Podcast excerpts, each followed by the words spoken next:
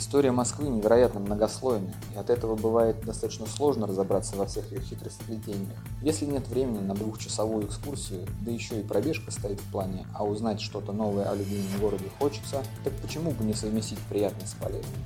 Бегай, слушай и смотри, и тогда Москва станет понятнее, интереснее и в тысячу раз прекраснее.